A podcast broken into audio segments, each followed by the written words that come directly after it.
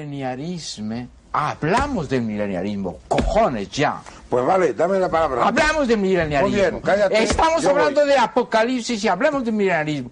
El mileniarismo va a llegar. Siempre Va a llega llegar. Déjame hablar. Se deja hablar la minoría si- si- si- si- silenciosa. Lo siento.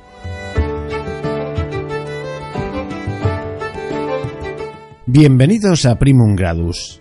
El milenarismo va a llegar, como nos anunciaba el profeta Fernando Arrabal. Y de esto va este programa. De milenarismo y de profecías. La verdad es que estaba previsto para el día 20, 20 de julio. ¿Por qué? Porque mi colaborador, Fernando Cañas, sabía de buena tinta que un profeta, lo podéis ver en las redes, había predicho que justo ese día contactaríamos con los alienígenas no ha podido ser. Parece ser que tendremos que esperar otra vez. Y vamos a hacer un programa así distendido y creo que nos hemos pasado de distendidos. Pero bueno, esto es lo que nos ha quedado. Si estáis acostumbrados a programas serios y a los cinco minutos esto os torra, pues pasar del programa y vais a, a los de historia que pronto seguiré poniendo. Y si no, pues mira, vais a pasar un rato en nuestra compañía en la que vamos a hablar de, de todo un poco hay un guion previo, pero muy tenue. Y eso, vamos a hablar de profecías y de unas pinceladas de lo que es el milenarismo. El que avisa no es traidor. Es un programa diferente al resto. Y ya sin más preámbulos, empezamos. Fernando, permite que te diga amistosamente que hoy te estás repitiendo y no se te entiende nada. Así que deja hablar a Mario Satz. A ver, Venga, Mario, pero no te sientes en la mesa, que la tiene que sujetar Campillo si no se vence. Mario, Mario, por favor. Mario. Yo creo que Venga, Fernando, vete a Mario, Buenas, Fernando, ¿cómo estás? ¿Qué tal, Ricardo? ¿Cómo estás? Muy bien. Bueno, ¿qué te ha parecido esta entrada de nuestro amigo Arrabal, Fernando Arrabal? Pues mi tocayo, la verdad es que aquel día estaba, estaba en otro plano. Quizás había tomado alguna cosilla que, más de la cuenta, de alguna sustancia. Bueno, luego han habido excusas diversas, ¿no? Y en una, pero además alguna contradictoria. No dice, yo es que confundí el, vaso de ginebra con, con un vaso de agua. Dices, hombre, pero al primer trago te das cuenta.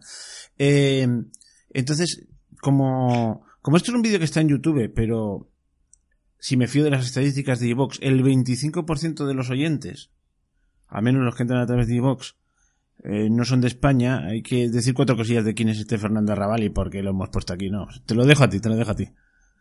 Arrabal mm, es un escritor cineasta y bueno, este corte viene de unos programas que hacía Sánchez Dragó, otro escritor y cinea, otro escritor español, que eran unos programas de tertulia un poco surrealistas, pero es que este, Y además en directo, corte- que es el- la parte del, pro- del problema. Pues si hubiese sido en diferido no hubiese, no hubiese salido esto.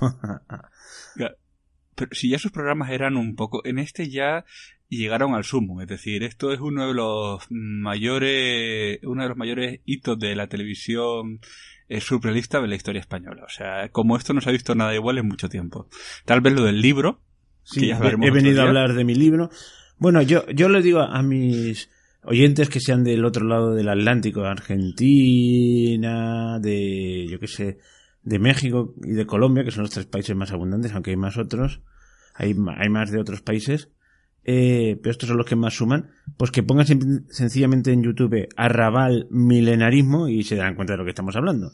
Este Exacto, Arrabal es un personaje extrañísimo que fue a Francia, que recoge todos los personajes más extraños, hay que decirlo claramente, y vamos a hablar del milenarismo, pero Exacto. Que también estaría relacionado a Arrabal, porque Arrabal estaba muy metido en ese mundo de la vanguard parisina, lleno de mm, pitonizos y pintores. mm, o sea, una, eh, un mundo un poco viciado y un poco extraño. Entonces, es normal que llegado ese momento, influido por esas ideas y ese alcohol, pues le llegara esa vena milenarista cuando está acostumbrado a reuniones con personajes de los más pintorescos. sí, sí, porque él es un personaje pintoresco.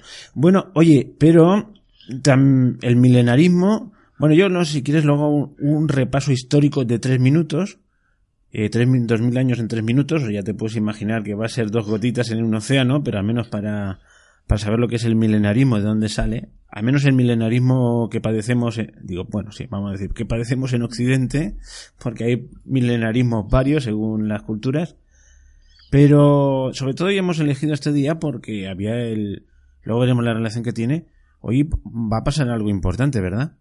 hoy nos contactan los aliens. Eso hay que asumirlo, eso es así, no se puede hacer nada y sobre todo es una, es una noticia y una idea contrastada y contrastable. Aunque ya estaban esta mañana en los grupos de Facebook diciendo que no, que no era un contacto eh, físico, era otra cosa.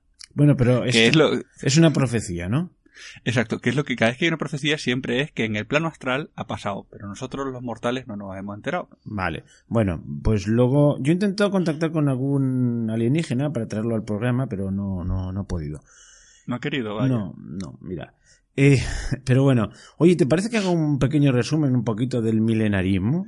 Me parece genial, así engarzamos eh, cómo estas ideas, teorías, esta, llega hasta Raval, como, como algo que empieza, ya ves tú, en el año 1000 puede llegar, ¿sabes? Hasta como hasta el inicio del programa. Pues el milenarismo, también llamado quiliasmo, yo cuando vi esta palabra quiliasmo, ¿qué será? ¿Tendrá una connotación especial? Pues es lo mismo pero en griego. Miles, millennium, eh, latín. Y entonces, ¿cómo que griego? Sí, claro, kilos, kilogramos, mil gramos, kilómetros, mil metros, porque quiliasmo. Esto es como, yo mira, a mí la moral no, a mí lo que me va es la ética. Ah, ¿qué significa moral? Mors moris, eh, la ciencia de las costumbres. Y ética, etos, costumbre en griego, la ciencia de las costumbres, vale. Digo. Bueno, es que esto pasa continuamente, no sé por qué. Claro, la moral, la moral la relacionan con el cura desde el púlpito diciendo pecadores arrepentidos y la ética con un señor con gafitas redondas y diciendo que las teorías, últimas teorías de tal filósofo es una cosa rarísima. No te puedo decir en qué punto, pero eso yo lo he visto en el instituto. Se definió lo que tú dices, que la ética es laica y asociada a la filosofía y la moral es religiosa. Claro, pero es lo mismo. Pero bueno, claro, a No, no, pero te digo que, no, te, no te puedo decir cuándo se hizo esa división que no tiene sentido. Sí, sí, eh, bueno, y y hay más, pues es que es que es continuo, ¿no? Es la misma cosa, pero solo que en griego y, y, otro en latín, que te gusta más el griego. Bueno, por el quiliasmo, que nadie lo conoce, es el milenarismo. Y veremos, ahora vamos a fijarnos en el milenarismo que nos afecta a Occidente, pero hay otros milenarismos paralelos. No se les puede llamar milenarismos en sentido estricto porque tienen poco relación con los mil años, pero ahí podía estar aquella famosa profecía maya del año 2012, que como hemos visto se ha cumplido. El Bactum, el final del Bactum. Bueno, sí, y, otros, y otras cosas que pueden haber. No sé, en China lo mismo hay, pero claro, no nos vamos a ir a China. Pero es que tú sabes lo que era el final, el 2012, ¿no? El final de la cuenta larga. Ah. O sea, era también como el 2009, como el mil nuestro, pues los mayas tenían, eh, un, tenían varias cuentas y tenían un calendario, no me acuerdo de cuántos miles de años, pero tenían uno de cuenta larga. ¿Por qué? Pues oye, igual que nosotros tenemos unidades de mil, ellos tenían otras unidades. Y llegó, igual que si empiezas a contar un día llega el año mil, pues si empiezas a contar con su calendario, un día llegó el final del Bactum. Ya, ya está. Pues sí. Eh, entonces, milenarismo, hay gente que, claro, milenarismo viene del año mil. Y entonces rápidamente van a los terrenos del año mil. Eh, bueno, vamos a ver los terrores del año 1000 en la Edad Media. Efectivamente, alrededor del año 1000 hubo, hubo terrores, que hubo gente que veía el fin del mundo y cosas de estas, pero tenía poco que ver con el año 1000. Y vamos al siguiente detalle. Es decir, es el año 1000 a partir del nacimiento de Jesucristo, el año 1000. Pero bueno, ya empieza la primera polémica. El año 1000 a partir del nacimiento de Cristo a partir de su muerte. Entonces sería el 1033, pero hay más, más, hay más asunto. Aquí, ¿qué ocurre? Que el año 1000, a partir del nacimiento de Cristo, se estableció con, con el calendario gregoriano, que se estableció en el 1500 y pico. Vamos a poner un ejemplo concreto. En los reinos hispánicos se contaba de acuerdo con la era hispánica. No es, no es que fuesen todavía unos señores eh, como te diría yo, paganos y romanizados que contaban los dioses. No, no, es que la era hispánica era la, la forma de contar los años en los, en los reinos hispánicos, que contaba sobre el año que se consideraba que Augusto había conquistado Hispania. Vale. Eh, y, y, así todo. En los países eslavos, por ejemplo en Rusia, cuando estaba haciendo los, la serie sobre los rusos, pues contaban un sistema más divertido todavía, que contaban desde la creación del mundo y así todo. O sea, que no puede ser el terror del año 1000 por ser el año 1000, sino por una serie de acontecimientos que se iban juntando. Y lo de milenarismo no, no es por la fecha concreta del año 1000. Esto es ahora, porque lo hemos todo tergiversado. Pero era porque se estaban, pues, mira, En los reinos hispánicos, que había cierto terror, ¿qué ocurría? Que por ahí un tal Almanzor, que si sabéis un poquito de historia, era un señor que estaba revitalizando el califato de Córdoba y se dedicaba a saquear los reinos cristianos. Llegó incluso a Santiago de Compostela y se llevó las campanas por mis pistolas. Parecía que esto era el fin, nos van a comer. Eh, una serie de epidemias, cosas varias. Entonces la gente lo va juntando, se va muriendo de miedo y dice, esto, algo gordo se acerca. Y esto tiene mucho que ver con la religión hasta cierto punto el milenarismo, vamos a ver, eh, debe su nombre a que el último libro del, Nuevo Testamento es el libro del Apocalipsis. Que es el libro más raro de todo el Antiguo del, perdón, antiguo, del Nuevo Testamento, porque te sale el dragón de siete cuernos y no sé qué y no sé cuántos, y todos son figuras alegóricas.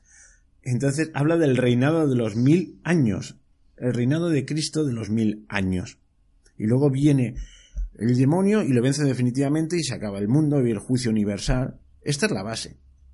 También en los evangelios, este, el, el, Apocalipsis es el último libro, en el evangelio que no habla de la vida de Jesús, también Jesús habla de los últimos tiempos, no habla de los mil años. Pues todo esto de milenarismo no viene del año mil, sino del periodo este de, mil años. Entonces, ¿qué ocurre? en, en los primeros tiempos del cristianismo, pues hubo gente que le fue dando vueltas a esto, pero de una forma moderada milenarismo, mil años, bueno, es un periodo largo, etcétera. Pero hay algunos que lo toman al pie de la letra. No hay nada peor que la gente que son literalistas. A partir de aquí ya empiezan los problemas.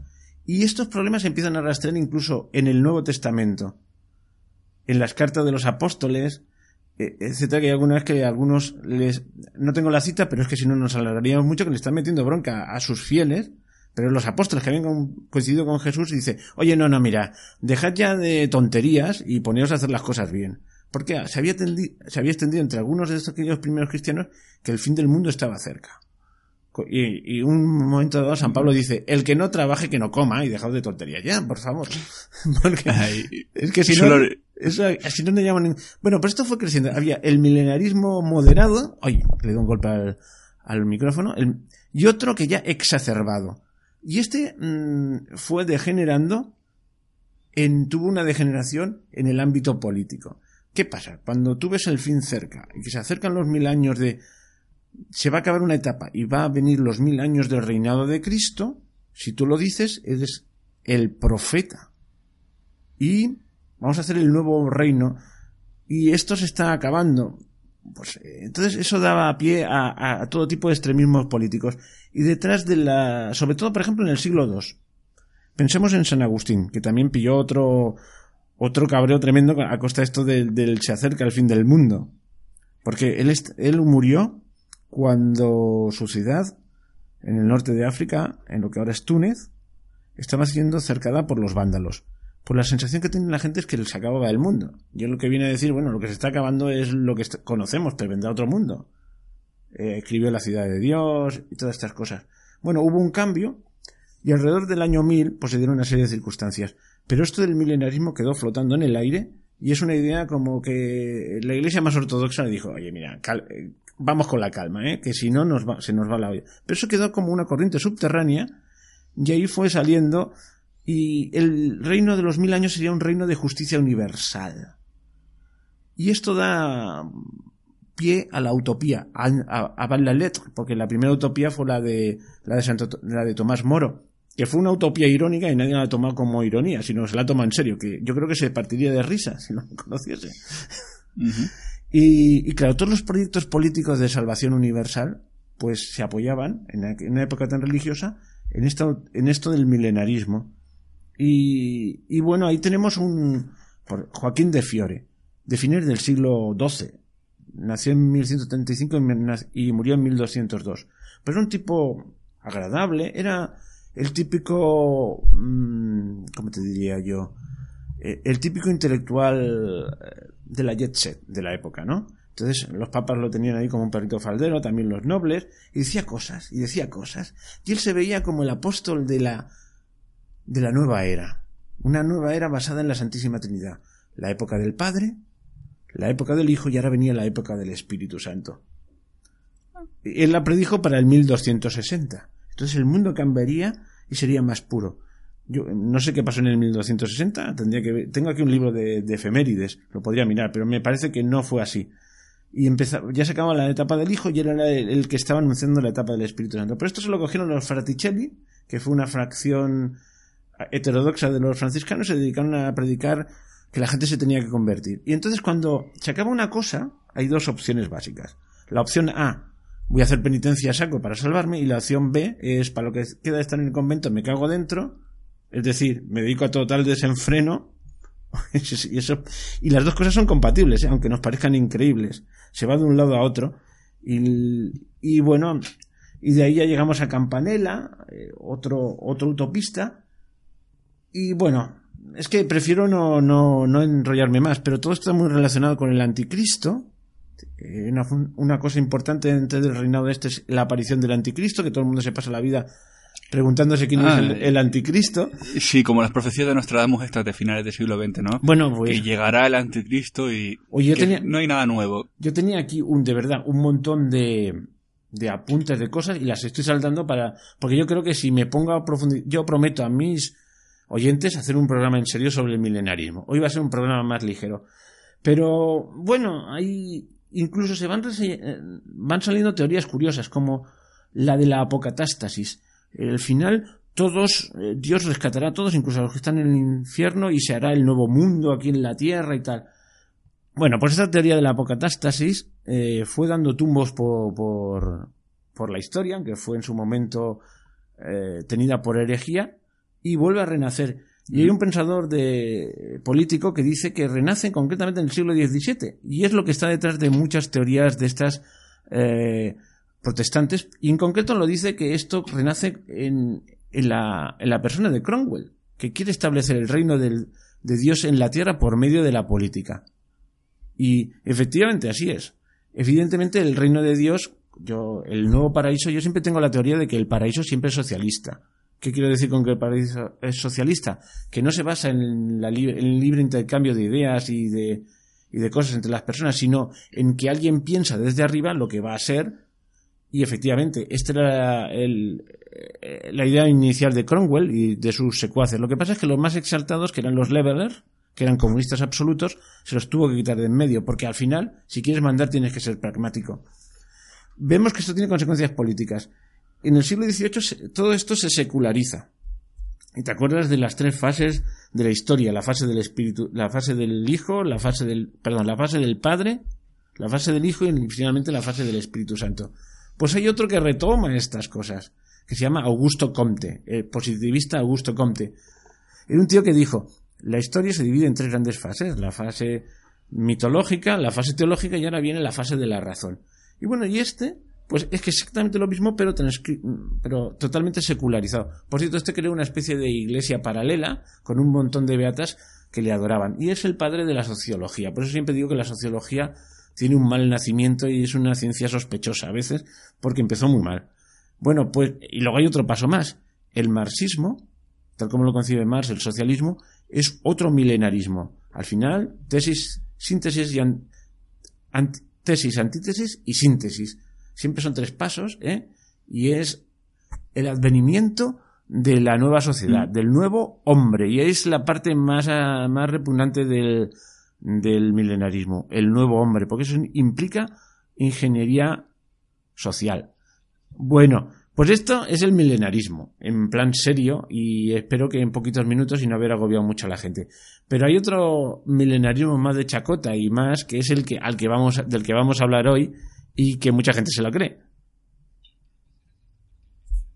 A mí, por supuesto es así, pero a mí, siempre- a mí siempre me ha sorprendido la necesidad de algunas personas de profetizar el fin del mundo, que a mí me parece el peor negocio. Porque, es decir, aunque a mí mañana me bajara un grupo de alguien y me dijeran, mira, se acaba el 14 de agosto a las 3 de la tarde, yo no diría nada por una sencilla, por una razón. Si es mentira, vas a quedar fatal. Vas a quedar, o sea, tu credibilidad se va a ir por los suelos. Pero si es verdad, no va a servir de nada. Porque el 14 de agosto no va a haber nadie que para decirle, te lo dije. Pues mira, esto nos parece cosas de otra época, ¿vale? Nos parece una cosa ya que, bueno, dice, hay gente muy tirada por ahí, por la calle y tal.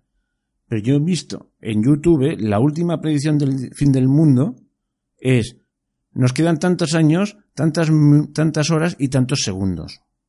Y la has visto tú también. Ah, sí, la chica esta. Sí, sí. Una señora, una señorita que se llama Greta Thunberg. Es que yo, yo el sueco no es lo mío.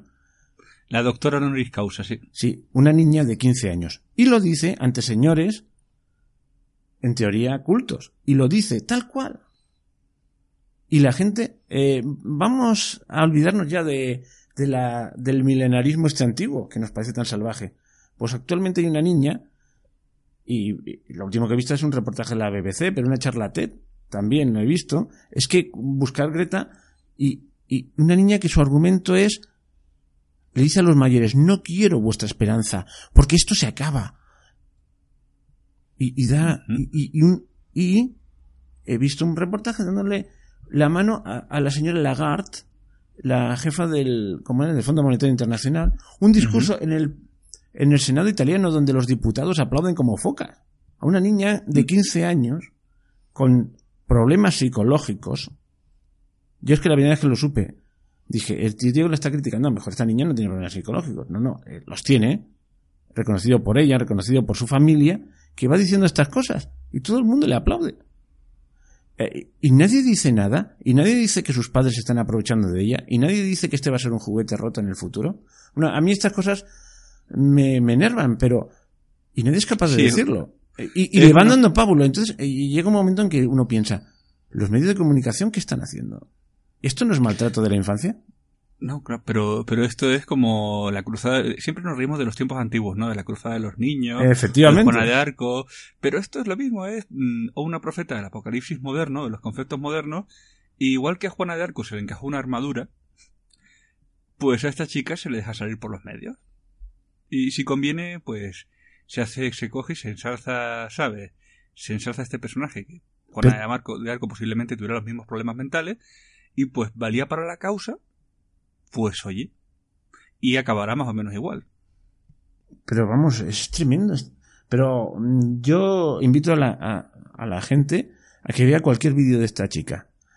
Es que mm, llega un momento a afirmar que, él ve, que ella ve las partículas de carbono frot- eh, de, de- de CO2 flotando en el aire. Eso es imposible. Las está viendo. Esta, esta chica Sí. tiene un problema de psiquiatra. Eh, sí, pero haz- cumple muy bien su función, que es transmitir angustia, miedo, y entonces ya coges y compras productos bio, eco, y compras la agenda y votas al político que defiende la, la agenda ecosocial, porque el nuevo socialismo, el nuevo marxismo, va por la necesidad de una economía verde planificada. Y como el mundo se acaba porque somos malos, la única forma de redimirnos es aceptar una planificación ecologista.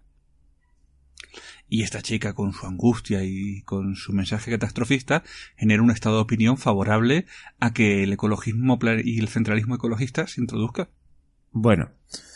Eh, oye, vamos a otra cosa más divertida. Y yo simplemente anunciar a mis oyentes de que estoy pensando, bueno, lo haré para, todo lo voy dejando para después de septiembre porque en agosto hay que descansar. Y si hago algún programa será más distendido, de estos de cinco minutitos, comentando una anécdota. Ya lo adelanto. Pero pensaba hacer, no sé si una sección dentro de Primum Gradus u otro programa, que se puede hacer las dos cosas, que si ya, bueno, yo, yo tengo pensado do- dos posibles títulos. Uno es El Rey está desnudo y otro es El retablo de las maravillas, que están muy relacionados entre sí. En el fondo eh, narran la misma historia. Es la famosa historia de la tela mágica, que llegan unos mercaderes a un sitio y, y dicen, mira qué maravillosa tela está... Y no, no hay tela, no hay tal tela. Y, y- y hacen unos vestidos que no existen porque llegan a convencer a la gente de que esos mm, vestidos solo los ven la gente pues que es muy que es honrada. Depende depende de la versión. Por ejemplo en el retablo de las maravillas la versión es que dice que solo los que son cristianos viejos que no tienen nada ni de judíos ni de moros en la sangre era la manía de la época en la España de aquella época pero en otros dicen aquellos cuya mujer les que nunca han engañado a su mujer ni han sido engañados por ella entonces todo el mundo mm, se da cuenta de que no se le ve, pero claro, nadie se atreve a decir que no ve la tela porque entonces ah, tú eres un cornudo. Y ocurre, y hasta el, hasta el rey lleva, lleva una ropa que no existe y todo el mundo, qué maravilloso vestido, y nadie la está viendo. Hasta que llega un niño y que dice, el rey está desnudo. Pues claro, este chico, este niño de cinco años, ni, eh, si es, eh, no puede ser un cornudo porque no está casado. Entonces todo el mundo dice, ¿qué pasa aquí? Y todo se descubre. Pues a veces hay que decir, el rey está desnudo. Porque hay cosas que todo el mundo las da por buenas, pero todas las cadenas, grandes cadenas, y, bueno, pues ese va a ser uno de los programas y estos irán más en serio. Oye, ¿qué te parece si nos vamos ya a las cosas más divertidas y hablamos de profecías? Pues yo para el programa he traído un poquito así ya de, para rematar, para, pues ya hemos hablado desde el milenarismo, desde la, una, una visión un poquito más seria. Hemos ido, todo el objetivo del programa es decirle a la gente que hay que ver que a mí lo que me fascina es cómo pensamos que estamos en una etapa muy moderna, pero seguimos otra vez, eh, es decir, el milenarismo se reencarga, se reencarna, las profecías se reencarnan y cada cierto tiempo hay alguien, que no sabemos por qué, pero le cogen, ahora por Facebook, ¿no? Le cogen y le cuentan una historia y oye, no habrá mucha gente, pero por lo menos unos cuantos miles que les llega, sí los hay. Y pues yo había pensado hablar de unas cuantas profecías absurdas y que no, ¿por qué me hace gracia? Porque parece que esto de las profecías del fin del mundo, ¿no? Con hora y fecha es algo muy moderno y no. Por ejemplo, si quieres te puedo hablar de, de la peli, de la saga del cometa Halley. Hombre, pues empezamos por ahí. Aquí yo creo que aquí vas a ser tú el que mande porque te lo has preparado. Yo esto no me lo he preparado, así que yo puedo hacer algún comentario, pero es cosa tuya. Pues parece así como que, que lo de los cometas que van a destruir el mundo es algo muy moderno. por ejemplo, el 3 de octubre viene otro meteorito que va a destruir la Tierra. Ah, lo aviso, eh, no hagan planes, o sea, el 3 de octubre páselo, páselo comiendo algo algo que esté bien, porque se nos acaba. ¿Pero del todo o hay posibilidad de sobrevivir y una especie de Mad Max? Es que lo ha dicho la NASA, entonces vamos a morir todos. O sea, no hay posibilidad de Mad Max ir por ahí. No, no. ¿Sabes? Mad Max va de eso. Si la NASA dice que el, que, que el meteorito va a pasar muy cerca, con posibilidad de impacto, hay que coger y el, 2 de octubre que está, es Mad Max, es, el 2 de octubre. bueno. Eh, o sea, han pasado meteoritos mucho más cerca no ha pasado nada. Y para que te hagas una idea de, de, lejos que viene esto, porque ahora parece que de predecir meteoritos, pues ya en 1910, eh, Camille, Flami, eh, Flammarion ya predijo que el cometa Halley iba a pasar, que iba a atravesar la atmósfera y que sus gases tóxicos iban a matar a toda la humanidad. No, no a toda. Claro. Oye, ahora, perdona, me ha venido ¿Ah? a la memoria una anécdota que te la conté el otro día y hay otro tipo de predicciones que son las de las... ¿Cómo se llama esto? Las de las epidemias fantásticas. Ah, sí, también. Tipo gripe había, te conté aquella, aquella anécdota de los dos farmacéuticos y las mascarillas. ¿Te acuerdas? Bueno, eh, lo voy a contar, ¿eh? Hace unos años, ya no sé cuántos, no, no, no he mirado el dato, pero el hecho es ahí. ¿Os acordaréis de la gripe aviar, que iba a ser la gran pandemia? Que iba, pues todo el mundo a alarma máxima. Y desde la ONU, desde la OMS, pues pues se dieron todo tipo de prevenciones y aquello acabó en nada. Claro, ahora van a decir, no vayas de listo porque gracias a esas prevenciones no fue... Bueno, en fin, esta es la... Eh, siempre gano yo, ¿no? Eh, bueno, pues la cuestión es que me acuerdo que se dio tal propaganda que se avisó de que la mejor manera de prevenirlo es usar mascarillas. Estas mascarillas para que se ponen en la cara. Y Cosas de la vida. Coincidí con dos personas que tenían sendas farmacias. No voy a dar más datos de dónde eran estas farmacias. Y entonces uno se presentó. Digo, bueno, ahora cuando estábamos en verano, se prevé que, vamos a vender muchas mascarillas. Ellos no, lo, no estaban en el ajo, ¿eh? no eran los conspiradores que habían. Dice, pero, pero muchas, muchas, y además me las piden y tal. Y he estado buscando precios, le decía uno al otro. Y, y he encontrado que en China las hacen muy baratas, pero claro, es que, aunque necesito muchas, pensaba comprar un contenedor, pero me he, hecho, me he dado cuenta que hay muchas. ¿Quieres que compremos un contenedor a medias? Y sobre la marcha, compraron un contenedor de mascarillas para la gripe aviar y un contenedor, yo no sé cuántas pueden caber, pero pueden caer varios, no sé, un contenedor de estos que viene en un barco. Yo creo que varios cientos de miles, porque pues por el tonelaje. Y sobre, y sobre la marcha compraron eso, que no sirvió para nada, pero ellos estaban convencidos que no iban a servir para nada. Eran los primeros escépticos. Y pero me las van a pedir, ¿qué voy a hacer? ¿No le voy a dar las dichosas mascarillas? Bueno, pues, pues vamos a vender mascarillas. Y esto me lo dan a un precio razonable, pues a por ellas que vamos. Eh, bueno, para que es que dice, para que la gente vea que estas cosas tienen tienen efectos, es decir, que eh, tiene su parte de broma, pero también es verdad que las histerias colectivas, de hecho, ahora, ahora si quieres, después de esto, hablamos de un par de de científicos que también tienen su gracia. Pero sí, parece que es muy naif, pero no, no, pero claro, es que cuando la gente tiene histeria, por ejemplo, cuando dices de la gripe aviar, ¿no? En, México es el país que más histeria tuvo, es que la gente literalmente no iba a los... porque pensaban que iban a morir. O sea, en las televisiones era, se ha vuelto a detectar un caso aquí, un terror, un pánico. Pero es que es normal, o sea, si la tele te dice que estás a punto de entrar en The Walking Dead, pues tú te asustas, o sea, es, normal. Bueno, hay un caso paradigmático que fue aquel famoso de Orson Welles, el, del, el de la invasión extraterrestre, que hizo entrar a América en pánico. Bueno, hmm. oye, continuamos con el cometa Halley, que te he interrumpido. Eh, ah, pues, no, no, porque así, el cometa pues, claro, parece que siempre pensamos que, que los humanos aprenden, ¿no? Pues no, resulta que en el 86, Leland Jensen cogió y volvió a profetizar que iba a pasar el cometa Halley y que esta vez iba a dar de pleno y iba a matar a todo el mundo. Caramba. Pues, eh, lo eh, o sea, eh, que de todas formas este tipo era muy curioso porque había predicho el holocausto nuclear en el 80. No cayó. Así que pues tiró por el cometa Halley. Porque parece, hay gente que parece que como que está necesitando, ¿sabes? Hay gente que hace esto un negocio de salir ahora por la tele, en la revista, donde sea, diciendo pues yo hablo con no sé cuánto y me ha dicho que... Y les creen. Y de hecho, para conectar, para seguir explicando, eh, para ilustrar esto, hay gente que es tan profesional de esto que tiene hasta récord Guinness. Porque hay un, chava, un señor que se llama Harold Camping, se llamaba, que ha previsto el fin del mundo cinco veces. Y ni una le ha dado. Pero da lo mismo, ¿no? y lo previó para el 7 de septiembre del 94. No pasó. Para el 29 de septiembre del 94. No pasó. 2 de octubre del 94. El 94 estaba muy... Se ve que estaba motivado, ¿no? Ya luego lo aplazó el 31 de marzo del 95. Y su última profecía fue el 21 de mayo de 2011. Ah, ¿y en qué se basaba? Eh, pues... Ah, es uno de estos tipos que creen en el rapto, un evangélico de estos que tienen visiones y no sé cuánto. En resumen, en sus santas narices. Vale, vale. Y a mí ya sabes que me gusta la otra vertiente, eh, por eso he citado antes a Greta, que son las profecías de la nueva superstición, que es el cientificismo. O sea, no me estoy metiendo con la ciencia, ¿eh? Sino con el cientificismo.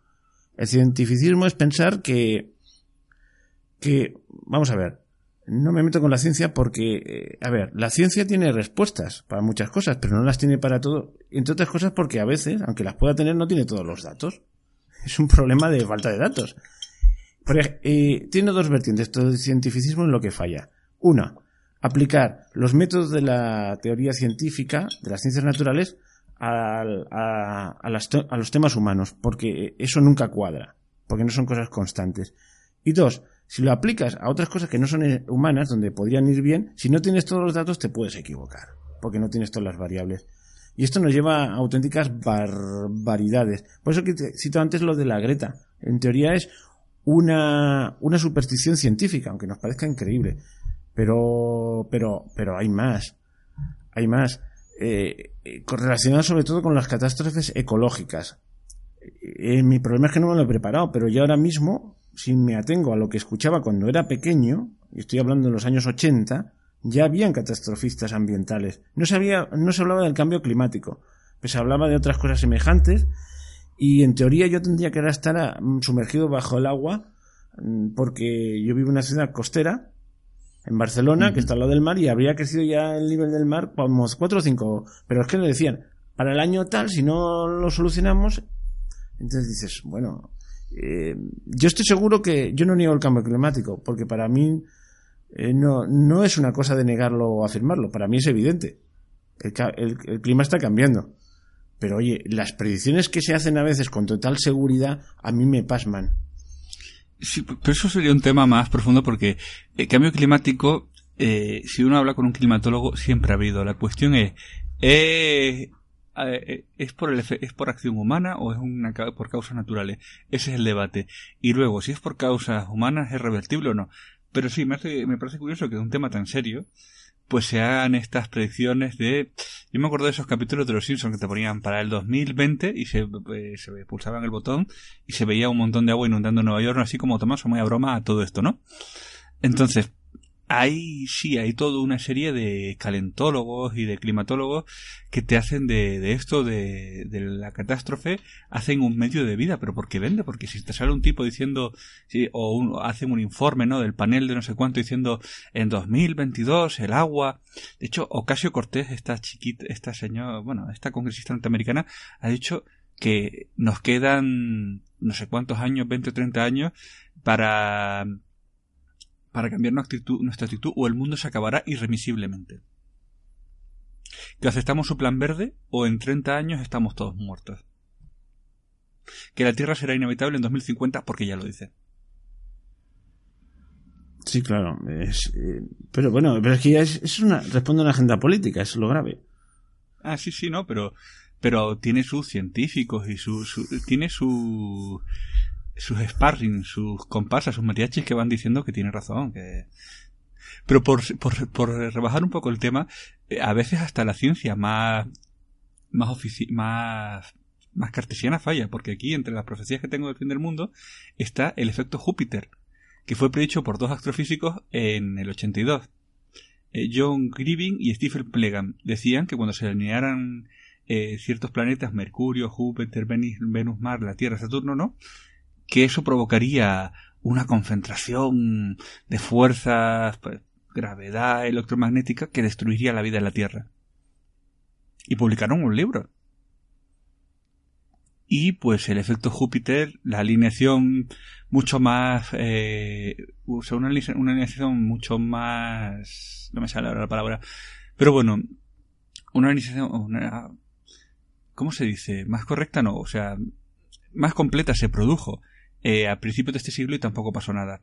Con lo cual, eh, a veces que lo digo un científico. Y sobre todo si dice cosas muy... Porque una cosa es ver más allá y otra cosa ya es esto, por ejemplo, ¿no? lo de pronosticar cosas que están más cerca de la ciencia ficción. Está, eso eh, para mí siempre ha estado en una frontera muy tenue, ¿no? La cuestión es que, vamos a ver, el cientificismo parte de la base curiosa de que los profetas de esta pues es que es una religión de sustitución. Y los grandes profetas son gente angélica y que solo mira por la humanidad. Y entonces los nuevos santos son los grandes científicos. Entonces, el hombre por antonomasia de, de, Bueno, el gran hombre por antonomasia es nuestro amigo Einstein. Que yo creo que después de Churchill, o empatado con él, es el al que más citas se le atribuyen. Y entonces dice: Vamos a ver. Eh, Einstein, fuera de su campo, decía auténticas estupideces. Y no, lo siento. Y tampoco era una persona. Bueno, pues se podía hacer una biografía de, Einstein y nos daríamos cuenta de que en algunas cosas era un tipo bastante desagradable. Y dices, bueno, pues era un gran científico y nadie se lo va a quitar, pero por favor no le atribuyas. ¿Qué decía sobre la política mundial Einstein? Pues sinceramente me importa un pimiento porque me parece que no, de eso no tenía una especial relevancia lo que él dijese. Bueno, pues para ellos los nuevos Antones son los grandes científicos. El Hawking, Stephen Hawking ha dicho esto. Bueno, vamos a ver, Stephen Hawking es un ejemplo, bueno, es un ejemplo de lucha, pero todo lo que él hace es perfecto. Era perfecto, mejor dicho, ya está muerto. Pues es como una, es como continuamente religiones de sustitución. No sé si me he explicado. Perfectamente. Y, el cientificismo es, en el fondo es como una superstición. Porque lo dice este. Dice, pero vamos a ver, eh, lo decía Newton, pero por ejemplo, Newton era un tipo, un tipo genial, ¿eh? Nadie lo va a negar. Pero yo no sé, llega Einstein y, no soy muy entendido en física, pero todo el mundo coincide en que se carga toda, toda la física de Newton. ¿Qué pasa? ¿A partir de qué momento ya Newton se va al infierno? No sé, es que, bueno, que en el infierno, metafóricamente quiero decir, ya todo lo que decía eran tonterías. No sé, eso es una cosa que me explicaba un conocido físico que me decía, mira, eh, la gente siempre piensa que el conocimiento es absoluto, ¿no? Por ejemplo, porque decía, a él, le, hacía mucha gracia cuando la, gente decía, este es un Einstein, ¿no? Decía, me decía, cualquier estudiante de tercero de física hoy sabe más de física que Einstein, ¿no? Y me decía, ¿por qué? Porque el conocimiento es modular, es decir, eh, tu genialidad está limitada por los conocimientos de tu, época. Y lo que hace que tus conocimientos eh, sean mayores o menores es esa pirámide que se va construyendo, ¿no? En la que se van añadiendo bloques que a veces son por avances geniales y a veces son simplemente por pequeños avances, ¿no? Entonces, Stephen Hawking puede tener una visión puntera en un campo, pero no puede tener una visión de conjunto eh, total. Y eso es un problema que tenemos en la época moderna, que asociamos que las personas muy inteligentes o muy punteras en un campo son genios en todo. Y no, de hecho Einstein era muy autocrítico consigo mismo. Einstein decía que era, si no fuera porque tenía asistente y mujer, eh, habría muerto más de una vez perdido porque era un tipo que absolutamente despistado, que no sabía volver a casa solo. Sí, el otro día hice un programa de estos, de piques empresariales, hice el Tesla contra, contra Edison. Sí. Y, claro, cuando, claro, no hablé de, Tesla, pero tenía ahí toda la bibliografía, un día le dedicaré un programa, es un tipo de lo más raro, era otro loco, loco, literalmente, era un caso de psiquiatra. Y acertó ah. muchas cosas, pero las tonterías que llegó a decir este no tienen nombre. Pero eso siempre me ha hecho mucha gracia, porque ¿quién era más genio? Tesla. Ahora, ¿quién tenía visión de la sociedad en la que vivía? Edison. Sí, Edison era, un tío genial también. Lo que pasa es que no, con, los pies puestos en el suelo, por decirlo de una manera. Aunque en concretamente lo que yo narraba entre la corriente continua y la corriente alterna, en este caso se llevó el gato al agua, porque además tenía razón, y la gente se dio cuenta que, lo que para transportar la energía era mejor la, corriente alterna.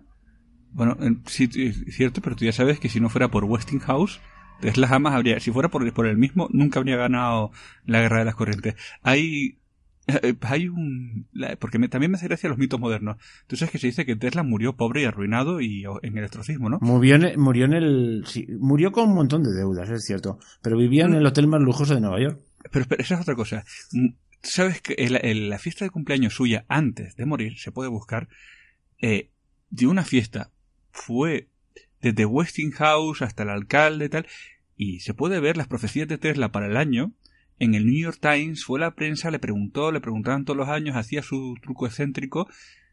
Con lo cual, ostras, que te entreviste el New York Times para hacerte para preguntarte predicciones científicas para el año y vengan políticos, economistas y, eh, y empresarios a tu casa, a tu habitación, ostracismo, ostracismo tampoco es. Bueno, pero es, el nuevo, es un nuevo mito de la nueva religión cientificista, por decirlo de una manera. ¿eh? Y sobre todo es el genio abandonado frente al empresario malvado. Pero vamos a ver, o sea, no sé, yo a mí siempre me ha sorprendido mucho. A mí, por ejemplo, me hace gracia la gente que te dice, no, es que Edison eh, no inventó la bombilla. Y dice, no, pero tuvo la, tuvo la, la inteligencia para ir a... No estoy defendiendo a Edison, no debería ser así, pero el tipo tuvo la capacidad de entender su sociedad, que no la tenía el resto, y tuvo la capacidad de cuando se inventa la bombilla, ir a Inglaterra y decir a un tipo, toma, te pago, compro, te compro los derechos y a partir de esto lo comercializo. Bueno, no, no, no fue tan así, porque la idea la, la de otro lado, pero mejorarla la mejoró él y la hizo una cosa viable. Pero eso te pero entonces, eh, lo importante, mira, yo es que a mí, sabes que me gusta mucho el mundo de la empresa, intento montar, la gente siempre piensa que se trata de tener una idea, no, no, no, saber organizar y vender tu idea, es tan, porque Ahora imaginemos una cosa, ahora imaginemos que estamos aquí ¿no? y llega Tesla a tu casa y te dice 10.000 euros. Y dices, ¿por qué? Es que tengo una idea. Claro. No se lo das. O sea, pero es que soy muy genio y tú mañana banco 10.000 euros porque soy un genio. Tú y 10 millones más. ¿Cómo? Ahora mañana llega un tipo y te coge y te cuenta una historia bien contada, lo organiza tal, y te dice que puedes invertir 5.000 euros en la próxima tecnológica, en el próximo Facebook, en la próxima Tesla Motor, y tú das los 5.000 euros. Sí. Si puedes darlos. Entonces, sí, hay que ser un... A los genios como Tesla hay que dejarlos trabajar. Pero también, por ejemplo, el caso más grande que a mí me revienta cuando dicen, era un genio de la informática, ¿no? Steve Jobs no era un genio de la informática. Steve Jobs era un genio del marketing, de decir, ¿tú qué quieres, mi, mi hijo? Yo te lo doy envuelto bonito y tú das los dólares. Y esa capacidad del trato humano, esa capacidad de eh, conocer qué quiere el público, esa capacidad es tan importante como la de tener ideas punteras. Porque es que, ¿de qué me sirve a mí que me digas, de qué me sirve a mí que me digas que soy un idiota, que tengo que creerte, que tengo que darte para que investigues? Sí, sí. Claro, ¿en base a qué te tengo que dar el dinero? Porque si no me demuestras nada, ¿no? O sea, Tesla era un tipo que diría, eh, era un tipo muy agrio, un tipo, y si hubiera podido dicho, sois todos idiotas, dame dinero, tengo que investigar, aquí no hay límites. Y de hecho, pedía el dinero a los inversores de una forma que si cualquiera de nosotros fuera inversor no le habría dado un céntimo. Sí, sí. Bueno, oye, que estábamos hablando de profecías sin... Bueno, ya la culpa es mía. Ah, bueno, que también- un montón no, de profecías. Venga, va, sigamos. Os- Ojo, que, que Tesla también, ojo, también hizo sus profecías y también tuvo su rayo de la muerte y también tuvo... Ah, sí, el rayo de la cosa- muerte, sí, el lado oscuro de Tesla. Porque siempre digo, no era el hombre pacifista, ¿no? No, había pensado en el rayo de la muerte, el arma definitiva. O Bueno, sea que- y si nos ponemos con Einstein, fue uno de los impulsores de la creación de la bomba atómica. O sea, Einstein fue, Einstein fue quien personalmente llevó a Roosevelt la carta para que empezara el proyecto Manhattan. bueno, Y sabía lo que era. No... ay, que no pensaba que era tan malo esto, no, no, lo sabía, ¿no? Bueno, para que veamos que, bueno, que todos, iba a decir, Cuando, cuando la gente hable de Hiroshima y Nagasaki y los miletes, que piense que eso empieza con una carta de Einstein, con un físico huido, diciéndole a Roosevelt, los alemanes están con esto, tenemos que llegar primero. Bueno, sigamos con profecías. Pues eh, profecías hay miles, pero ahora te quería contar, tú estás viendo, estás viendo ahora todo lo que hay con el Área 51, los contactados. Hombre, sí, lo que ha motivado este programa. Que no sé si lo tendré Exacto. editado antes de que acabe el día 20, porque estamos Bueno. a día 20 por la mañana. Bueno, si lo pasamos un día más tarde, si, se, si se acaba el mundo no tendrá más importancia y si no, pues nos reímos un rato. Pues, ¿cuándo crees que, eh, que empezaron, de cuándo, eh, ¿cuándo crees que empezaron los contactos así, con revelaciones y profecías en, por ejemplo, en España? Ay, no tengo ni idea, de verdad. No. Pues mira, he encontrado un, un caso gracioso de Pedro Cortezo, el sabio, que fue contactado por extraterrestres en Málaga a que no averiguas en qué año. A, a ver, en la Edad Media, ya. En, 1900, bueno, en Ah. 1910, Vale, vale, qué susto. en Málaga. O sea, O sea, que este viene de antiguo, ¿no? Sí, sí, esto es un caso de, eh, de, de- de extraterrestres que vinieron y le contaron que habían evitado el fin de la Tierra, que era un planeta protegido, que estaba protegido por milenios, tenía una, una alta sensibilidad, eh, hicieron ciertas profecías sobre eh, la política futura, la guerra, ¿sabes? Claro, En más fin. que interesante. Y la gracia de esto es que este hombre dijo que se iría con ellos y supuestamente se fue. Ah, sí. Sí, sí, tenía su amigo extraterrestre. tal. Era un, era un caso pintoresco lo de este, lo de este Pedro el Sabio y su contacto en 1910, que está todo lo documentado, son testimonios. Pero cuando pensamos en esto, pensamos que es una cosa moderna y no, no, no, ya en 1910 ya había gente diciendo que había contactado con sus amigos extraterrestres Pero si y ya, se lo iban a pero llevar. ya ves lo que cambia. Eh, ya estamos, en 1910 ya, ya habíamos cambiado el chip, ya estamos en el tema de las supersticiones científicas. ¿Te das cuenta? ¿no? Ujú. Ah, Sí, sí. eh, 500 años antes hubiese aparecido un ángel. Exacto. Y bueno, y ya por ejemplo hicieron predicciones, pre- predicciones más científicas como que iba a pasar Tunguska y que lo iban a evitar. ¿Qué iba a pasar? ¿Qué? El meteorito de Tunguska. ¿Esto qué es? El meteorito este que cayó en, en Siberia y provocó uno de los mayores impactos en la corteza terrestre. Ah, sí, sí, claro, pero como cae y nadie lo ve. Pues eh, se supone que Pedro el Sabio ya lo sabía en 1910, aunque pasó más tarde. Mm. Entonces, es un caso... A ver, eh, yo estoy viendo aquí la opinión, ¿no? Estoy viendo el periódico, con lo cual... ¿Cómo se llama? ¿Pedro? Pedro el Sabio. Pedro, no, después pero, eh, Pedro Cortés, me has dicho. Ahora te paso, si quieres te paso el artículo. Bueno, no, lo digo Porque- para que, como esto es el primer grado, es primer paso para que Ah, la vale. gente investigue. eh, Sin dar la Pedro. Cor- Pedro, Pedro Cortezo. Pedro Cortés. Pedro Cort- Enogen, Enogen, ¿eso está por dónde? en Málaga. Málaga. En todo el mundo hay casos de estos. Pero también hay casos de gente que ve a la Virgen, también hay casos de gente que ve gnomos, o sea, porque si un extraterrestre no se le puede dar, ¿sabes qué te digo? Pero me hace gracia porque ahora estamos hoy con que van a venir los aliens, con que se lo han dicho a este brasileño, ¿cómo se llamaba? Ah, Eh. bueno, el que la ha liado, pero eh, es un viajete, ¿no? Sí, sí, es el brasileño este que lo tenía yo ahora y se me ha perdido. Bueno, antes de que acabe el programa daré su nombre, ¿no? Pero por Eh, cierto, ¿lo dijo en plan serio o lo dijo como una tontería que se le había acabado de ocurrir? Porque ¿qué Lo dijo como, como lo dice todo, o sea, en y como lo dicen los profesionales de esto, en abierto, ¿sabes? O sea, que lo dijo con plena conciencia de que la iba a liar, o para intentar liarla. Sí, sí, eh, la profecía del contacto, aquí lo tengo, y este, sí, pero es que este, este brasileño es un profesional de esto, o sea, de hecho la página que lo da, ¿no? La, la página esta que lo dio en primera, que es Mundo no sé cuánto, Mundo misterioso, una cosa de estas. Sí. Eh, ah, Chico Xavier, ¿no? Chico Xavier. Chico Xavier, aquí lo estoy viendo.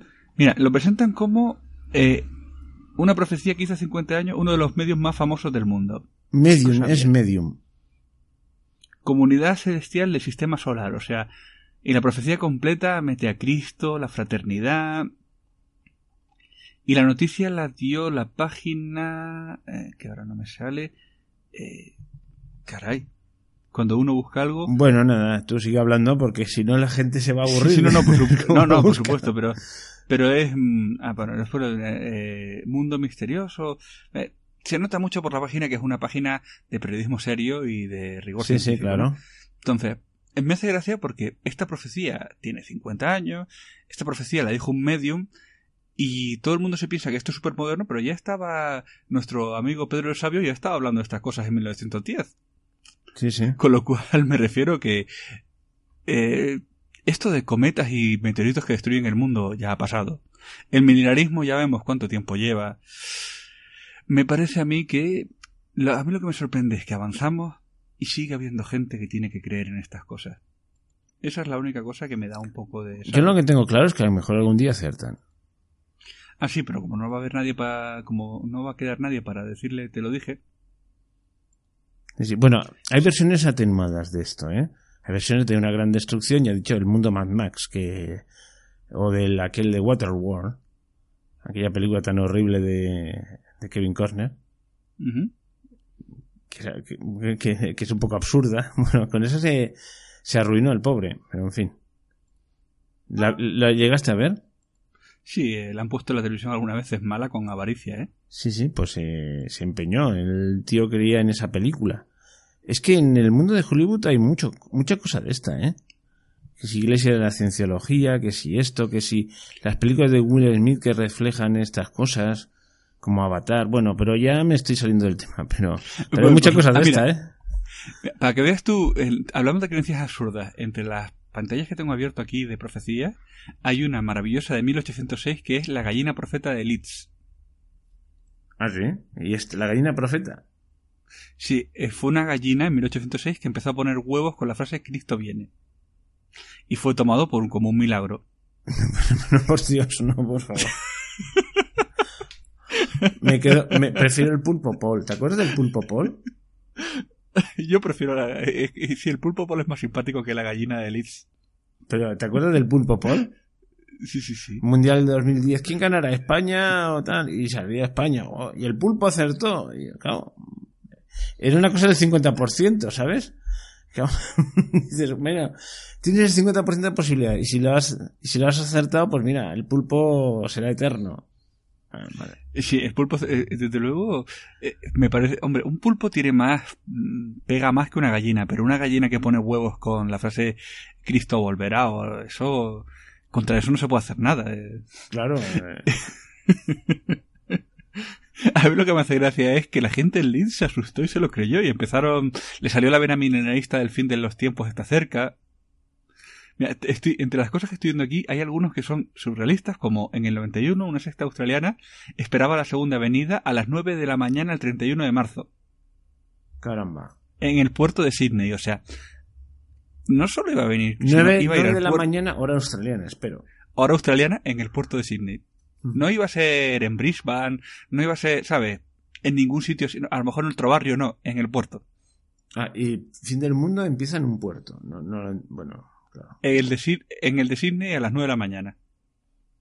Ah, bueno, yo he visto por ahí, a ver si lo encuentro, ves, hablando, lo voy a buscar y... Eh, yo no, sigue, sigue. Te digo, no, no, y, y, aquí estoy viendo todos los de... Todos los de 94, 93, todos mm, libres de sectas religiosas, o sea, eh, juicios tal, eh, libros, tal, es que, son todos otra vez el mismo el patrón. Por ejemplo, en el 94 el pastor John Hanke afirmó que Dios y el, eh, dijo, a ver, afirmó que Dios le dijo que el apocalipsis tendría lugar el 9 de junio. Pues mira, yo aquí tengo, es que ahora lo he estado buscando, eh, ha puesto horario del fin del mundo. Esto se hizo a raíz de aquello de, del 2012 de la profecía maya, pero esto es un, lo he visto en un blog y está con fecha del 2016. Supongo que habría otra otra, otra profecía por aquella época. Y dice así, horario del fin del mundo, 6.30, apertura del fin. 7.00, lluvia de meteoritos. 8.30, llegada del primer tsunami. 10, bienvenida de los ovnis. 10.30, flash mob, baile de ovnis al estilo Gangnam. Claro, estaba en la época de moda el Gangnam Style, ¿te acuerdas? Sí, sí. 11.36, comienzo de la destrucción. 12.00, eclipse y alineación de todos los planetas del sistema solar. De 12 a 14, almuerzo. Claro, bien. Pero se puede acabar el mundo sin... A las 14.15, inversión de polos magnéticos de la Tierra. que ha puesto todos los tópicos. A las 15 tendremos el supercalentamiento global, con programa especial. A las 16.30, inicio de la aniquilación de los terrícolas. A las 17, yo no sé por qué pone esto, Arjona en concierto. Esto no lo entiendo. Eh. Eh, Arjona es un cantante de Hispanoamérica que es terrible. Es, peor que el fin del mundo, ¿eh? Vale, pues lo han puesto ahí en 1800. Atención, 1800. Revelación de los alienígenas residentes en la Tierra. Ostras. A las 1900 merienda. A las 20 reapertura del túnel entre del túnel entre el Taj Mahal y el Machu Picchu. Ah, sí, es verdad que hay una teoría de que la Tierra está llena de túneles secretos. Bueno, a las 21.00, otra cosa que no entiendo, Pepa la cerdita en Disney. Eh, Peppa Pig, sí, la de los ah, niños. Vale, bueno, bueno. 22.00, revelación del amigo secreto. Esto es genial. 23.00, brindis y a las 23.30, fin del mundo. Se ve que la gente hace, hace WhatsApp de cualquier cosa, ¿eh? Una agenda completa. Por cierto, ahora que estamos, esta es una profecía digital con lo de, sabes que hay una con 3 millones que se han apuntado en Facebook que no irán, pero bueno, para ir al área 51, pero que no sabes cuándo se da la primera profecía del fin del mundo en Internet. ¿Cuándo? En el 97. Ostras. De repente apareció un tipo que se llamaba El Profeta, que nunca reveló quién era, y empezó a soltar profecías de hoy se acaba, hoy se acaba, hoy se acaba que seguro que en el Internet de, los primeros 90 y 80 hay alguien, pero en, el 97 es el año que el Internet se hace un poquito más masivo, pues ahí apareció un tipo que se hace llamar el profeta de Internet y empezó a postear en varios grupos del fin del mundo el 11 de, el 11 de octubre. Caramba, pues esto está muy bien. He puesto en Twitter eh, eh, Área 51 a ver si había alguna cosa. Bueno, veo muchas cosas, pero si no se ve, no. Pero realmente la gente no se lo toma muy en serio, ¿eh? No, no, no. Nadie va a ir a que le pegue un tiro. Bueno, alguno irá. ¿Qué, pasa? ¿Qué pasa? ¿Por qué, es el Área 51? Eh, a ver. Eh, el Área 51, datos oficiales, solamente es una base de un tamaño inmenso, con, es una zona de acceso restringido. Ah, es donde guardan, donde guardan esos alienígenas que siempre están en la camilla. Sí, bueno, también. Eh, eso, eso podría ser, también es la zona donde está la flota de bombarderos nucleares y donde se, donde se hacen los experimentos de aviación de alto rendimiento. Y donde está la mayor concentración de secretos de Estado del gobierno norteamericano, haya alguien o no. Ah. Y es una zona donde cuando tú vas el cartelito dice aviso, autorizado el uso de fuerza letal. Y está autorizado el uso de fuerza letal. Caramba. O sea, pero va a ir gente al área 51 a, sacar a los aliens, a, a, desvelar lo que hay. Que yo no digo que en el, o sea, en el, si saliera lo que hay en el área 51, mm, da igual si hay alien o no, los secretos de Estado que ahí se, han ocultado y la dinámica que se ha llevado allí, eh, haría desconfiar mucho de los gobiernos y del gobierno estadounidense. Pero quizás no irían por el, por el sitio donde se piensa la gente que va, ¿no? Ah, pues es que el área 51 tiene un tamaño enorme, o sea, a lo mejor es que aunque fuera un millón de personas, una cosa es cruzar la valla de perímetro y otra cosa es llegar a, las instalaciones, a todas las instalaciones. Y ese es otro punto que me hace mucha veces. Pongamos que, no va a pasar, pero pongamos que fuera un millón de personas, no usar la fuerza letal. Entre los conspiranoicos y tal, siempre se ha dicho que la base es subterránea. No creo que lo vayan a dejar pasar por muchos que sean. Como muchos llegarían a lo que se ve desde el satélite, que son unos hangares, unas pistas de aterrizaje, algunos edificios muy extraños, lo verían y ya está. Ahora, no, no van a pasar a la base subterránea. Entonces, llegar a, y aparte es que el área 51 es inmensa, tiene, tiene polígonos de tiro, entonces no creo que llegue, o sea, llegar a las oficinas y llegar a los distintos, pues no creo, o sea, de hecho fíjate si es grande el área 51 que tiene una aerolínea propia la cual todos los días lleva y trae los, los empleados desde Las Vegas hasta la base del Área 51 con, con 737. Oye, pues esto es un tema interesante porque yo siempre lo había relacionado así con eso. Siempre se veía, Área 51 se veía una camilla con un presunto alienígena y que lo están investigando y tal. Y entre tanto cachondeillo, no, que el Estado tenga todo ese terreno ahí en secreto y tal, es que da muy mal el rollo. Pero no, no porque haya cosas misteriosas de este estilo, sino porque puede haber cualquier barbaridad ahí escondida. El Estado tiene ese terreno, tiene un terreno dentro del propio territorio nacional donde si cruzas te pueden pegar un tiro y no se puede hacer investigación. Y donde todos los días un par de aviones, a veces tres, 737 llevan a los empleados de ese territorio, de esa, de esa base, los llevan y los traen. O sea, como quien hace un puente, como quien hace un puente aéreo, aviones, por cierto, de una compañía que no está sujeta a la legalidad común. O sea que es todo una especie de excepción dentro de la excepción. Exacto, entonces, aquí, o sea, no hace falta que haya alguien.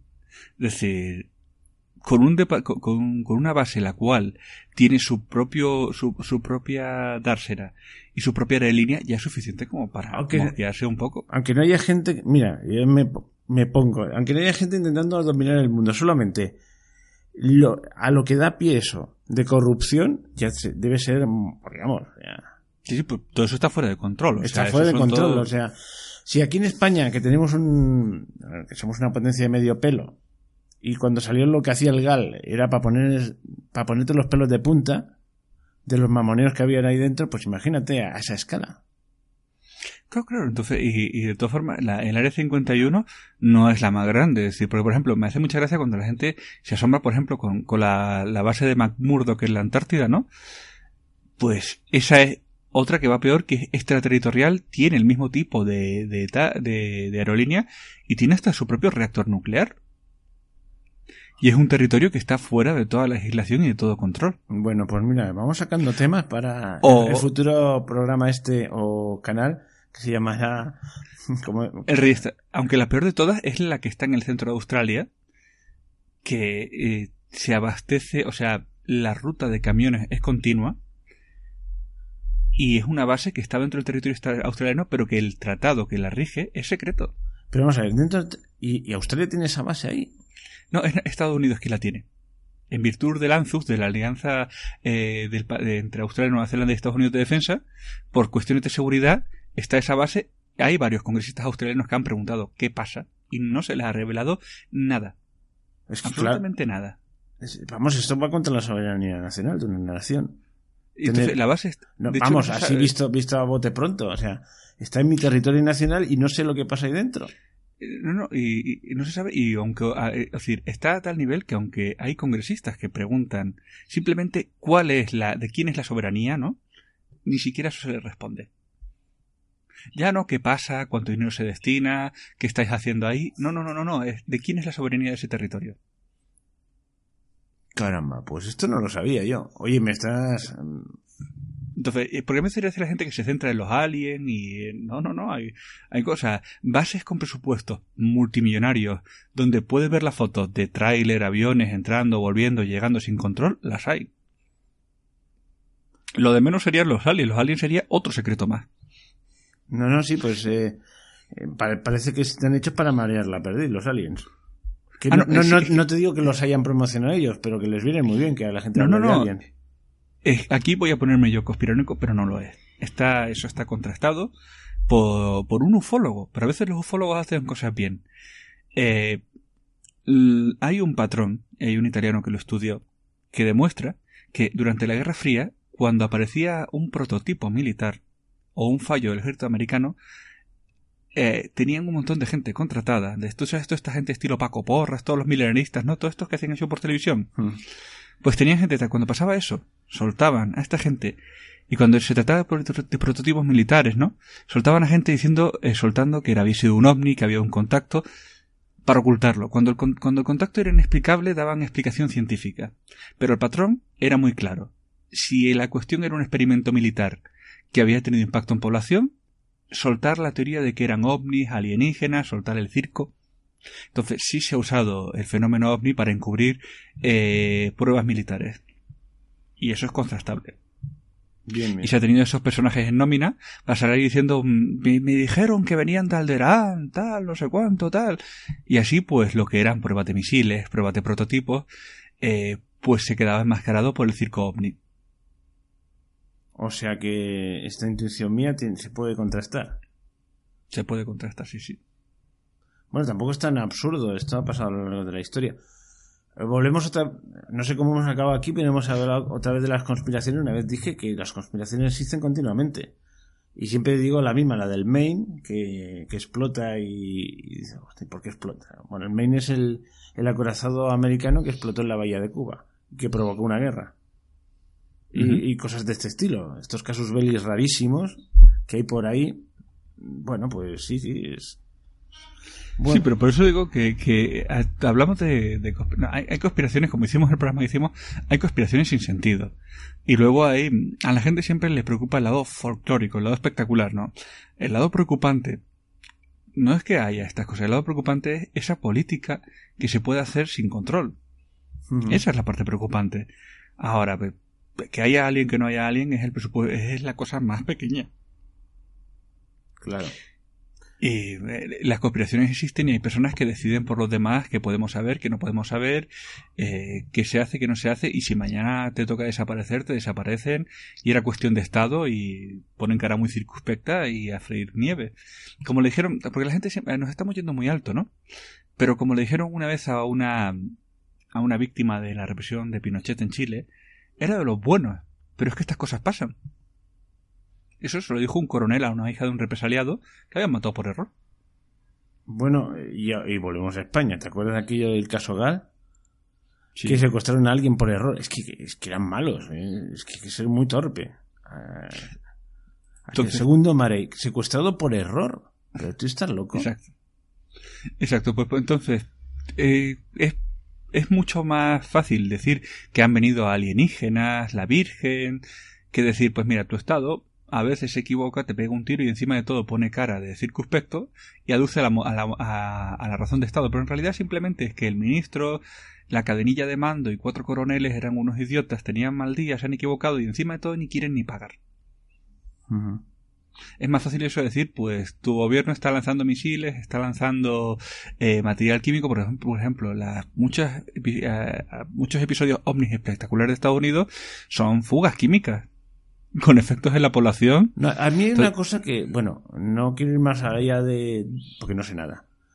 Pero yo cuando era pequeño, tengo el recuerdo, tendría entre 10 y 12 años, y en España hubo un caso de, de intoxicación masiva que le acaban echando la culpa, pero de varios miles de muertos. Varios miles de muertos. El aceite adulterado, el aceite de colza. Así que luego dicen... Eso se ha cerrado en falso. Luego dicen que fue Bayer, pero claro, no. pero pero esos son miles de muertos. Y, eso es una cosa que está ahí. Yo creo que un día de esto se explotará. Porque tú ves las cosas y dices, esto no está bien cerrado. Esto es un caso que no está bien cerrado. Sí, bueno, y luego pasa como cosas que siempre se dijo que a Faber Kaiser lo mataron por insistir en que era un medicamento de Bayer. Ah, pues y, pues sí, o sea, había un Faber Kaiser insistía en que no había sido la colza, que había sido un medicamento de Bayer, y a Faber Kaiser, pues murió de una forma bastante sospechosa. Entonces es muy curioso, es decir, tuvo un... A ver, murió de una enfermedad, pero una enfermedad que no se desarrolla como él se desarrolló, ¿eh? No, pero es un tema que, claro, yo sé que no está ah, Yo tengo el recuerdo que fue muy grave, primero cuando se declaró, porque murieron miles de personas, o sea, que no es una cosa ah, que mueren pero, no, miles pero de personas. Ahí, ahí volvemos a lo del gobierno, yo no lo viví, pero sí he visto las imágenes y yo sí he visto al ministro diciendo que posiblemente fuera una neumonía o que fuera Primero era, la neumonía atípica, me acuerdo, se llamaba neumonía atípica. O sea, atípica, no, eso es como no decir nada, neumonía atípica. Y luego se lo atribuyeron, es que es una cosa muy rara, yo me acuerdo, es que era muy pequeño, ¿eh? pero me acuerdo que aquello no, no acabó claro, ¿eh? Pues por eso te digo que es importante todos estos temas que nos reímos tal, es importante descubrir que a veces todo esto de marcianitos, visiones tal, sirve para coger y encubrir cosas que Claro, porque hay una cosa también que es muy dura, que es decir, tu gobierno y tu farmacéutica es tan inútil que te matan y le da igual, es una cosa que no se puede decir. Pero bueno, está el caso aquel que lo tengo pendiente todavía, te lo conté, ¿no? No sé si lo conté a los... Cuando hice aquel de Bernays, hablé como de pasada de aquellos relojes con pintura... ¿Cómo se llama? Con pintura radiactiva. Bueno, pues este es un caso muy gordo que, claro, hay imágenes impresionantes de las chicas. Bueno, lo explico otra vez porque si no alguien no lo ha oído. Pues en un momento dado, se, eh, resumiendo mucho, ah, cuando Marie Curie, que murió también a causa de las radiaciones, pero bueno, cuando descubrió la radiación y tal, pues empezaron a buscar aplicaciones. Primero se vendía agua radiada, es decir, eh, con, radiación como medicina. Pero es que había unas chicas que se liberaron, aquello de, era la época de la mujer cuando trabaja fuera de casa se libera y encontraron un, un trabajo bien remunerado y eran todas blancas, porque eran las que querían liberarse, pintando en una fábrica, pintando las manecillas de un reloj con pintura radiada que era fluorescente. Estamos hablando del 1900 muy poco. Entonces, para afilar el, el, pincel, pues chupaban y tal. Bueno, total, que acabaron todas deshechas y curiosamente los empresarios tenían algo, no, no podían alegar ignorancia, porque cuando iban a ver la pintura iban con, con trajes con planchas de plomo y tal. La cuestión es que esto lo negaron por activa y por pasiva y esta historia eh, es muy dura porque acabaron, acabaron condenándolos después de varios años y hay una imagen impresionante de una de las mujeres pues tomando, tomándole declaración en el lecho de muerte, que hizo estar espinal, o sea, que estas cosas así que la gente se quiere quitar el muerto de encima siempre han existido. Siempre, es, es un caso claro. Bueno, y aquel que contaste de la conspiración para acabar con los con los tranvías y que la gente y vender más coches. Exacto, por eso, por eso al final lo de tener una opinión bien formada y que no te intoxique. Volvemos a los programas que hemos hecho, pero que hemos hecho, pero es simplemente estas cosas no son posibles si hay una opinión pública crítica. Y si una opinión pública que se dice neumonía, marcianito, dice, no, no, no, a mí no me cuento este tonterías, a mí lo, cuéntame lo del avión. Sí, sí. A mí, eh, eh, si tiene usted alguien, ya lo veremos. Pero ahora cuénteme qué es esto de una aerolínea privada eh, con una matrícula no registrable haciendo vuelos desde un aeropuerto comercial todos los días. Pues estas cosas no las sabía yo, por ejemplo. ejemplo de no informado, pero claro. Pero es que yo estoy seguro que SND lo sabe. Mm, sí, sí, por supuesto. Entonces, al final, por eso yo quería hacer este programa, porque todo esto es un circo de ocho pistas un espectáculo como el de cabaret, ¿no? Eh, pero al final el cabaret lo que esconde es una realidad que ni siquiera es tan... Porque incluso si hay alguien que... O sea, son un grupo de bichejos inmundos que han venido aquí a imponerse por la fuerza y por la manipulación porque le falta algo. Oiga, ¿qué quiere usted, señor Gris? Cuénteme.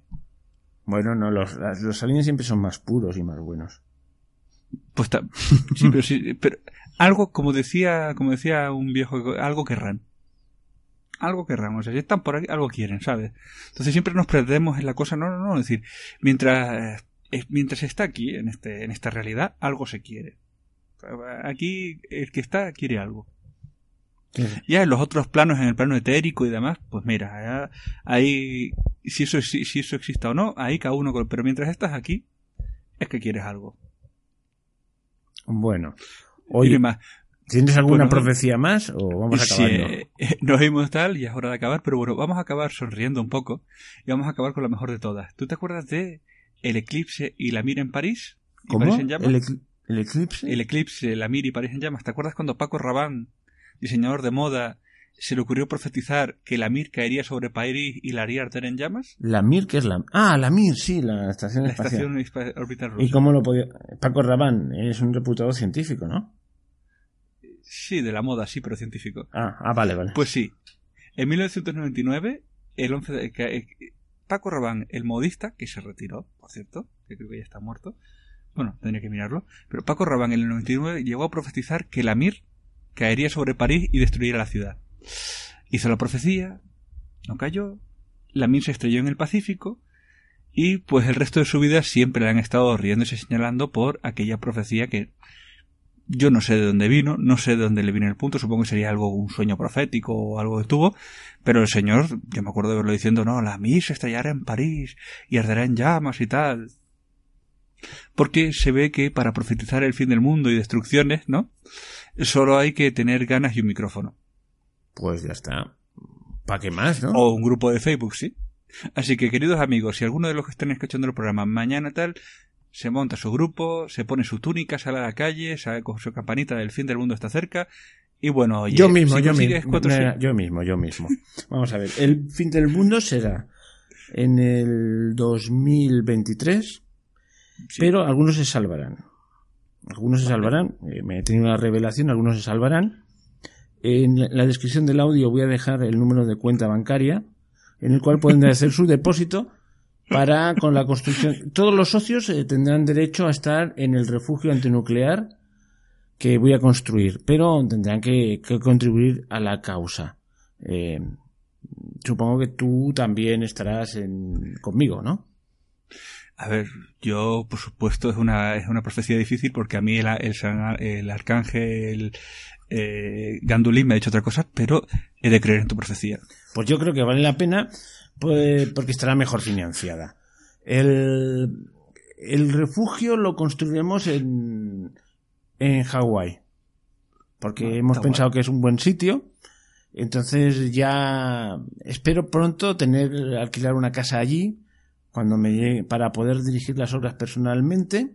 Y entonces, pues que sepáis que cuando me lleguen los primeros fondos podré alquilar la mans- eh, digo la casa en Hawái para dirigir. De- y podéis mandarlo también, eh, poner, os pondré la cuenta y sobre todo poner eh, para el proyecto del gurú Ricardo. Es muy importante. Tendré que asistirte en tu proyecto para salvar almas. Sí, sí. Por cierto, hay que ser buenos y esas cosas. ¿Mm? Tendrás que sacar un código moral, ¿no? Porque no podrá entrar cualquiera. Sí, sí, sí. Es el de siempre, el de toda la vida. El de toda la vida. No, no matarás, no desearás la mujer del prójimo. Eso sí. Yo, y bueno, y a ti también te dejaré, yo puedo desear la mujer del prójimo, eso sí. Porque yo soy el profeta. Si tu mujer Es es un demasiado guapa, me la puedo llevar. Es un duro siempre sacrificio esto- que haces. Sí, sí, por el bien de la humanidad. Esto siempre Hombre, es ocurre que- así. ¿No? Sí. Sí. Es que no, no puedes dejar a las pobres, sin la luz del gurú no puedes dejar a Claro. tus pobres seguidoras. Bueno, eh, yo oye, vamos a decir que esto era mentira porque, lo, porque el mundo está lleno de, de lunáticos. bueno, Bueno, pues después de esta broma, yo creo que los oyentes son suficientemente inteligentes para saber que eh, estas cualquiera con un poco de imaginación puede inventarse estas cosas y que aparte de no tomárselas en serio, hay que ver más que esto es un teatro folclórico. bueno, pues nada, nos vemos en la próxima. Iba a decir si os ha gustado poner un me gusta. No sé si este programa tan estrambótico le va a gustar a la gente, pero hasta la próxima. Adiós. Chao.